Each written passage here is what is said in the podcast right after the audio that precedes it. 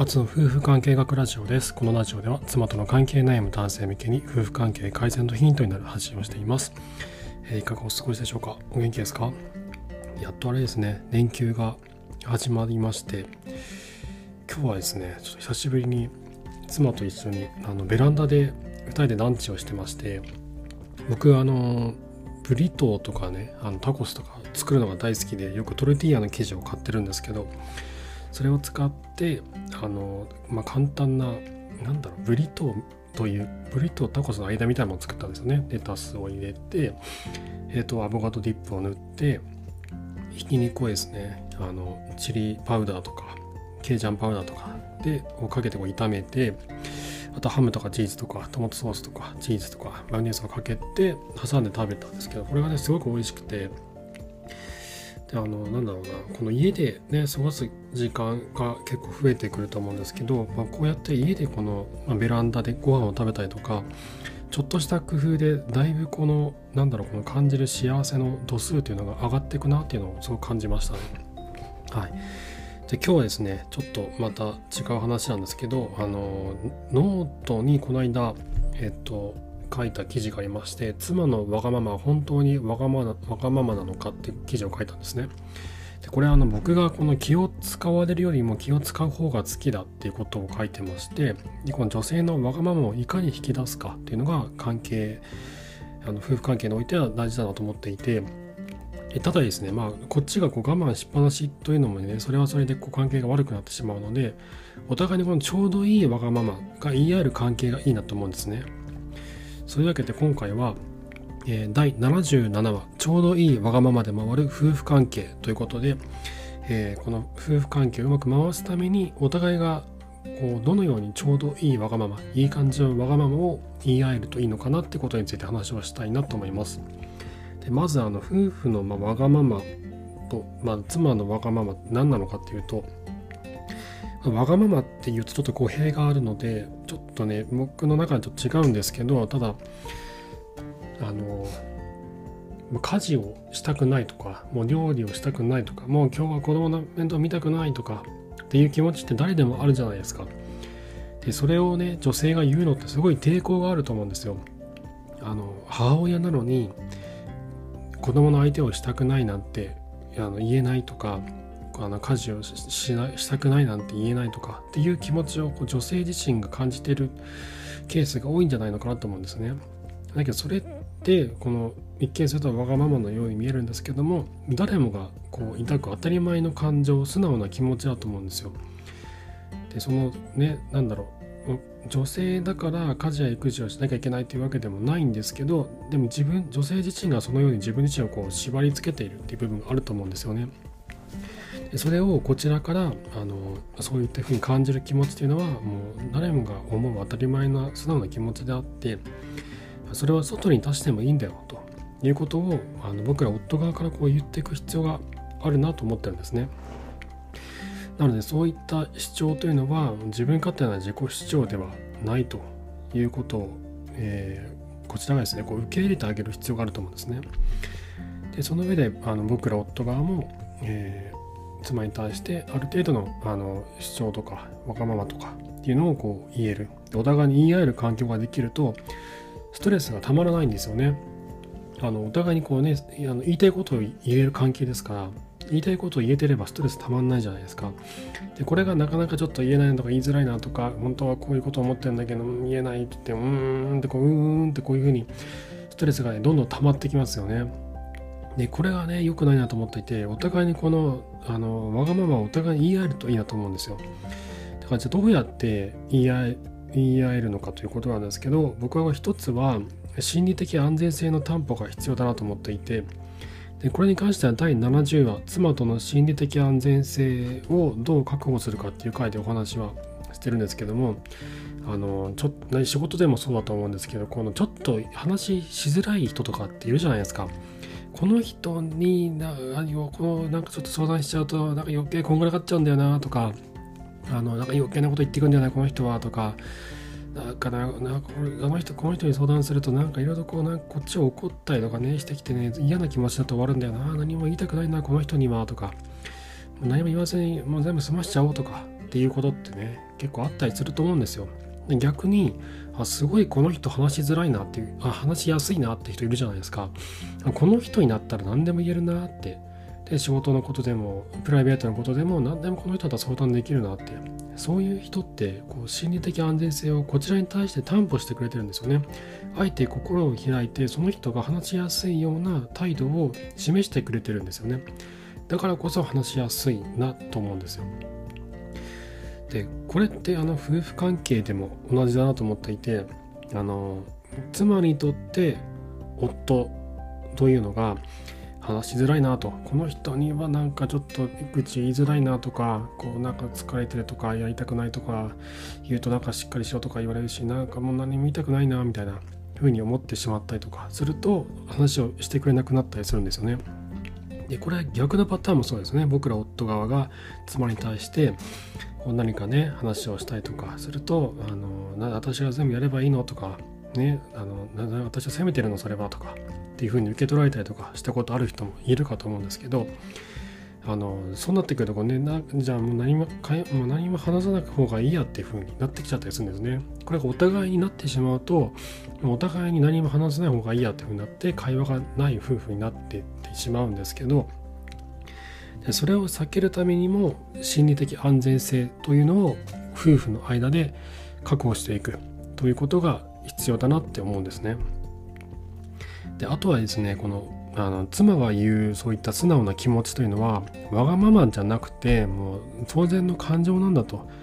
楽になってもいいんだとなくしてもいいんだってことを伝えてあげるっていうのは重要だなと思うんですよね。家事や育児というのがこのなんか女性がなんかやるものだみたいな風潮ってあるじゃないですか女性がやることだみたいなで女性自身も女性自身の方がもしかしたらそういうふうに思い込んでるんじゃないのかなって思うんですよね。でちょっとねそこから手を抜けないとかサボれないとかっていう風な気持ちになりやすくなるんじゃないのかなと思うんでそんな時にいやそんなことはないんだと楽になっても全然いいんだとあのそれはわがままじゃないんだよってことを言ってあげられるのは僕ら夫だけだと思うんですよね。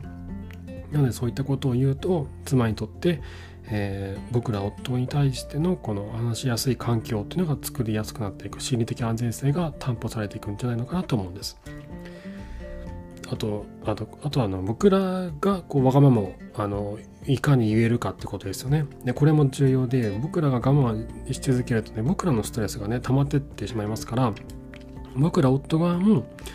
えー、妻に対して言いたいことを言えるわがままを言えるようになった方がいいと思うんですよ。でこれはですねすごいね難しいと思うんです。で僕も難しいんですよ。あの今でもなかなか自分の思ってることとか主張っていうのをねこうさらっとなかなかできないんですよね。あのちょっとずつできるようになってきたんですけどもこれなぜかっていうと男はこう弱音を吐く訓練っていうのをなかなかしてないんですよね。自分が辛い時に辛いっていうことってこれ辛いんですよね。こうなんかすごい引っかかっちゃって言えなくなったりするんですね。これあの仕事とかだったらね絶対ね言えない。まあ人によると環境によるかもしれませんけどなかなか言えないくないですか？仕事で。すごい今辛いんですって。もうこの仕事私はもうやりたくありませんっていうふうに言っちゃったらこれ仕事干されるんじゃないのかなとか、まあ、自分がやりたい仕事回ってこないんじゃないかなとか行きたい部署に配属されないんじゃないのかなとかあのなんかあの、ね、なんかどうでもいい部署に回されたりしないのかなとか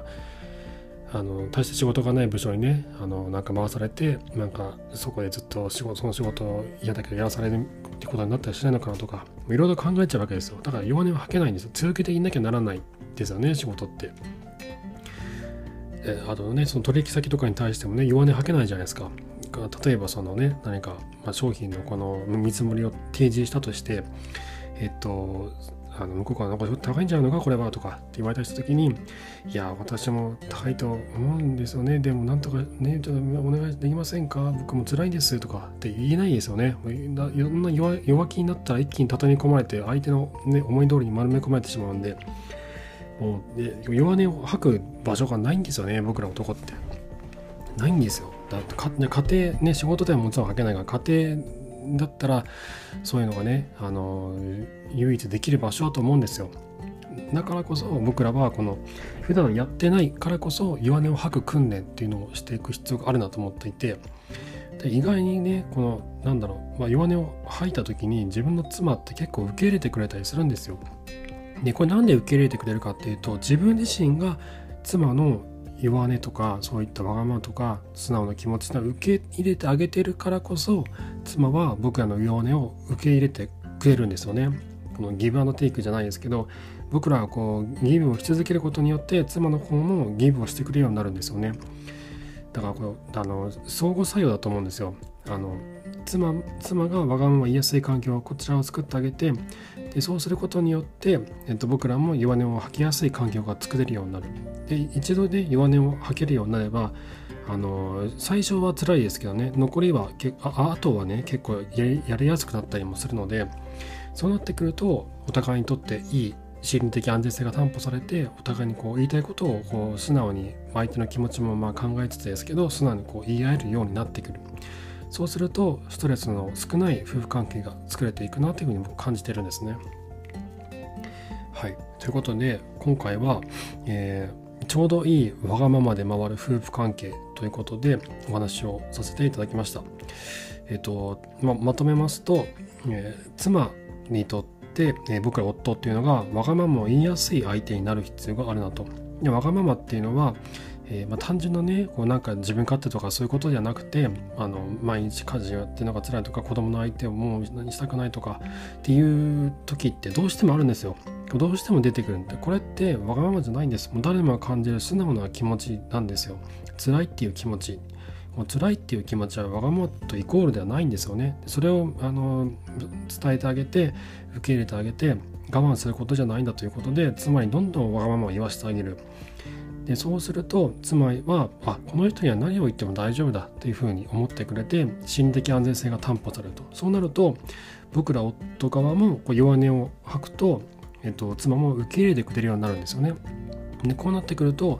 えー弱音を吐きづらい僕ら男性っていうのも弱音を吐きやすくなってきてでお互いに言いたいことが言えるようになるあのお互いへのケアをしつつ、えーと、自分たちが言いたいことをお互いに言えるようになってストレスがたまりづらくなるとそうなると夫婦関係っていうのはよりよくより良くなる改善がしやすくなるなというふうに感じているというお話でしたはい妻との関係悩み方の参考になれば幸いです、えー、質問箱の方でご質問やお悩み相談など受けてますので、ぜひそちらご利用ください。えー、概要欄にリンクを貼っておきます。